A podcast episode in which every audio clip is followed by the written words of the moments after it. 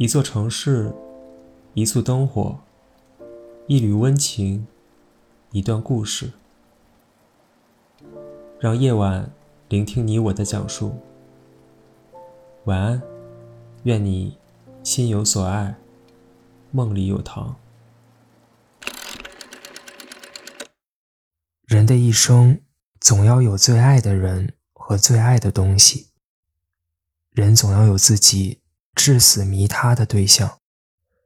你可以精明，可以在每一件事上锱铢比较，可以对人对事粒粒分明到冷酷无情的程度，但你总要对一个人、一件事例外。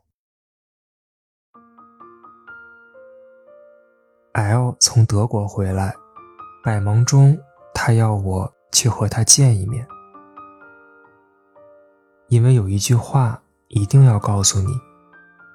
他在电话里强调，是什么话呢？我有点好奇。原来他急着见我一面，是为了想骂我。我在德国教文学。教到你的散文，才发现你用字的功夫，我真怕那些德国人不懂。可是能写出那种东西的人，现在怎么在中实人间版报纸上写这些小东西？真糟蹋自己了，我真想打你。真厉害，这种朋友真是孔子说的未有。居然要打人，我笑笑，没理他，把话插到别处去了。写那种六百字的小专栏，并非我的本意，是中实人间版出的题目。我说人做事有点像《论语》上说的“无可无不可”，但一经答应，就得写一年五十二篇。想想也有点佩服自己的孜孜苦劳。写久了这种豆干体的小文章，自己看着倒也并不讨厌。可是，在 L 看来，我算是堕落了。我想，我也真得小心。篇幅小是一回事，我要当心，不要把自己写小了。不久。又碰到诗人 G 和诗人 C，他们两个对我那些短篇却大加赞赏，说虽然小小一篇，可也不容易，要写到有味道很难呢。我也赶快想法转说别的事，虽说心底里巴不得这种话题永生永世的说下去才好，这话。多么好听啊！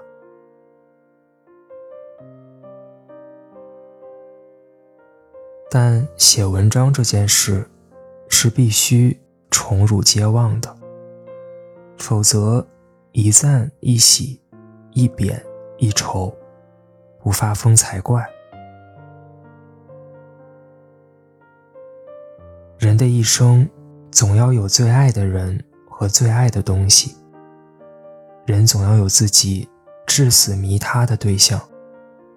你可以精明，可以在每一件事上锱铢比较，可以对人对事粒粒分明到冷酷无情的程度，但你总要对一个人、一件事例外。文学是我的挚爱，我只想简单的。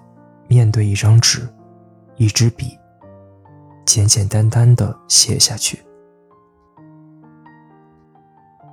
我猜想，我当时之所以答应写那些短篇，其实也是一番以今日之我去与昨日之我较劲的意思。希望打完橄榄球之余，也试试乒乓球。要想打好，大概。也不会是一件容易的事。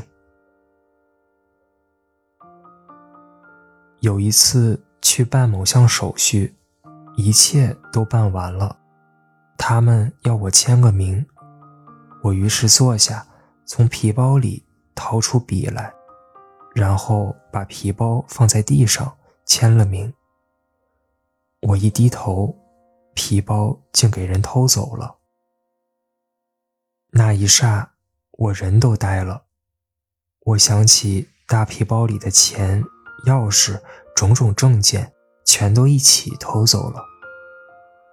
我像傻瓜一样站在柜台前，手里握着我仅仅剩下的财物——一支笔，刚才签名用的。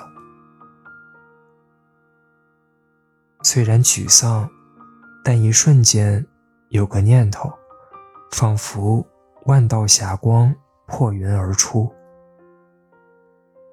你还有一支笔，这是六年前的事了。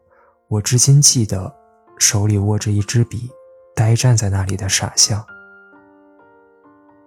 只剩一支笔，我想，那样的人生还是幸福的。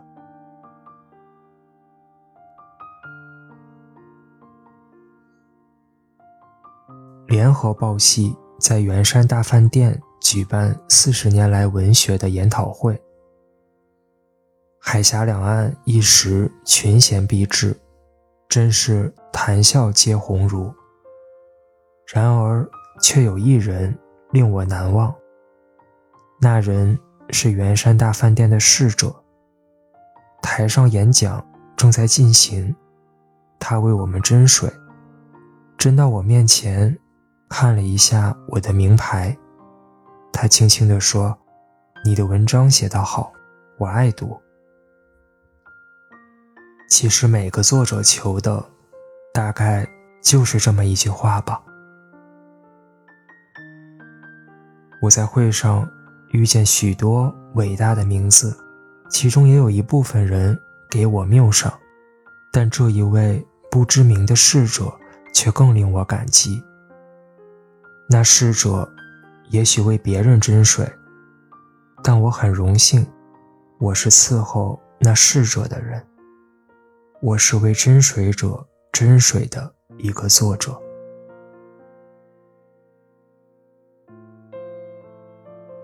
要出书了，我偷用宋词的方法，把我的文章简简单单的归了类，短的叫小令，中的叫中调，长的叫长调，可说十分明了。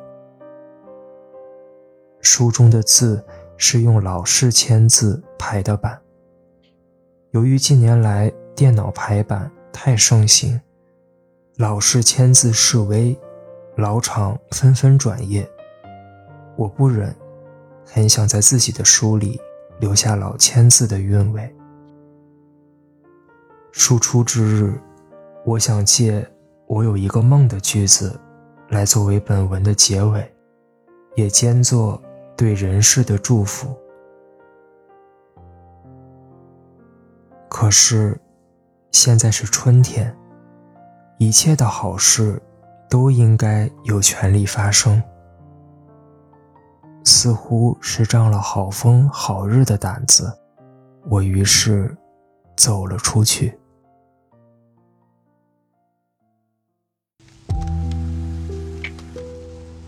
心有所爱。梦里有糖，感谢收听，晚安小队，每周五晚，不见不散。